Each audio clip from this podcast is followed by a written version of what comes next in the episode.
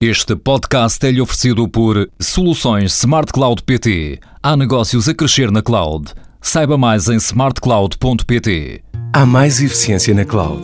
Seja mais eficiente na gestão da sua empresa.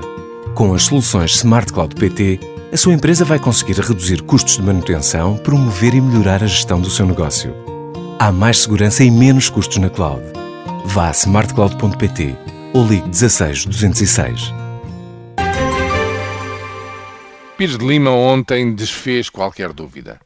Em Londres, disse-o com todas as letras, Portugal quer, a partir do início do próximo ano, negociar um programa cautelar quando para o período imediatamente a seguir ao fim deste programa de assistência económica e financeira que acaba em fins de maio do próximo ano.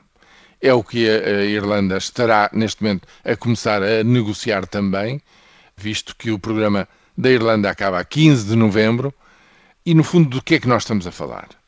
Nós estamos a falar de um programa de assistência financeira por parte do Banco Central Europeu, de, de, da Comissão Europeia, desde logo em termos políticos, e porventura também do Fundo de eh, Estabilização Financeira do Euro, para assistir estes países no, no seu regresso ao refinanciamento em mercado aberto, tanto quanto for necessário. Ora, é sabido que o Tesouro Português já o disse, no próximo ano precisa de uma emissão na casa dos 5.500 milhões, precisa de ir ao mercado e, e financiar-se neste montante. Para 2015, ainda último ano desta legislatura, as necessidades serão porventura o triplo deste valor que foi sinalizado para o próximo ano.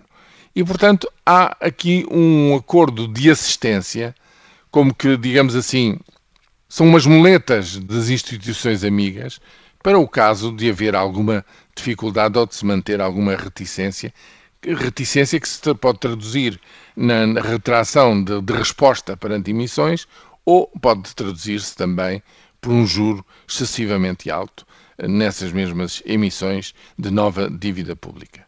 O problema provavelmente não está com esta configuração política em Portugal fazer esse acordo até 2015.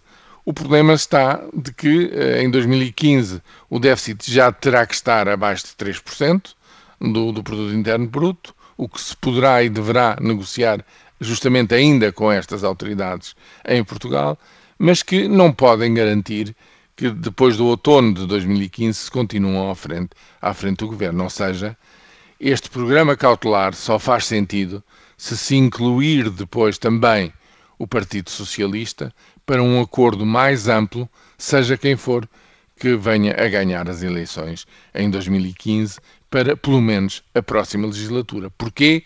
Porque para poder pagar, poder ir reduzindo fatias na casa de superior a 5 mil milhões todos os anos da dívida pública, quem estiver à frente do governo vai ter que aceitar uma restrição fortíssima em termos de déficit público, seguramente para a próxima legislatura, para não dizer ainda mais, para daqui, digamos, num espaço de duas legislaturas daqui para a frente. E para isso, esse acordo tem de fazer-se, pelo menos, com os governos com os partidos de governo neste momento, mais o Partido Socialista.